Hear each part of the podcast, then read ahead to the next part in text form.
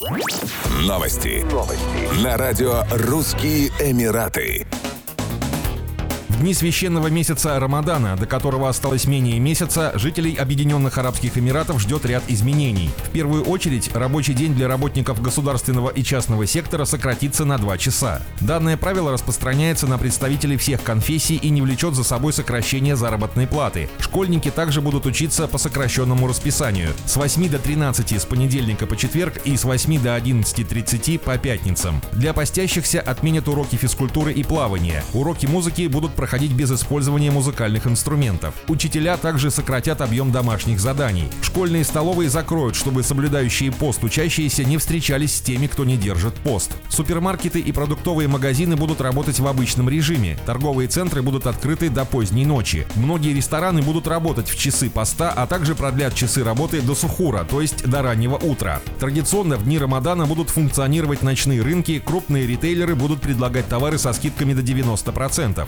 Часы платной парковки, как ожидается, тоже изменятся, о чем будет объявлено дополнительно. В прежние годы не взималась оплата за парковку после заката или во время ифтара. Власти рекомендуют постящимся автомобилистам высыпаться, чтобы избегать сонливости за рулем, а также отправляться на ифтар заранее, чтобы не превышать скорость и не создавать аварийные ситуации на трассах.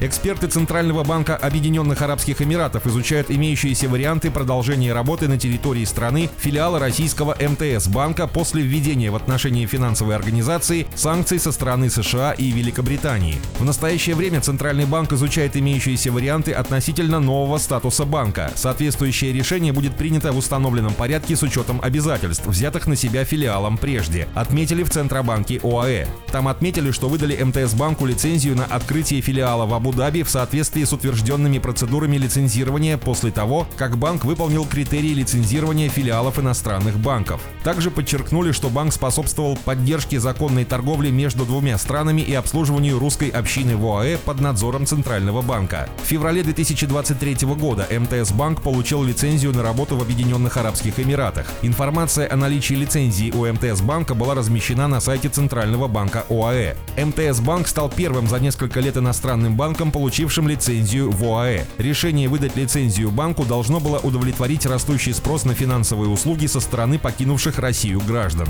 После начала военной операции на Украине в ОАЭ переехали десятки тысяч россиян, чтобы избежать возникших из-за санкций сложностей и мобилизации. Многие жаловались на трудности с открытием счетов в банках, которые уже работают в стране. Лицензия была призвана облегчить доступ к банковским счетам для живущих в ОАЭ россиян и стать новым каналом поступления денег в страну. Банк планировал начать оказывать услуги в ближайшие месяцы. Банк принадлежит телеком-компании МТС, 42,85% которой владеет ПАО АФК «Система». Еще больше новостей читайте на сайте RussianEmirates.com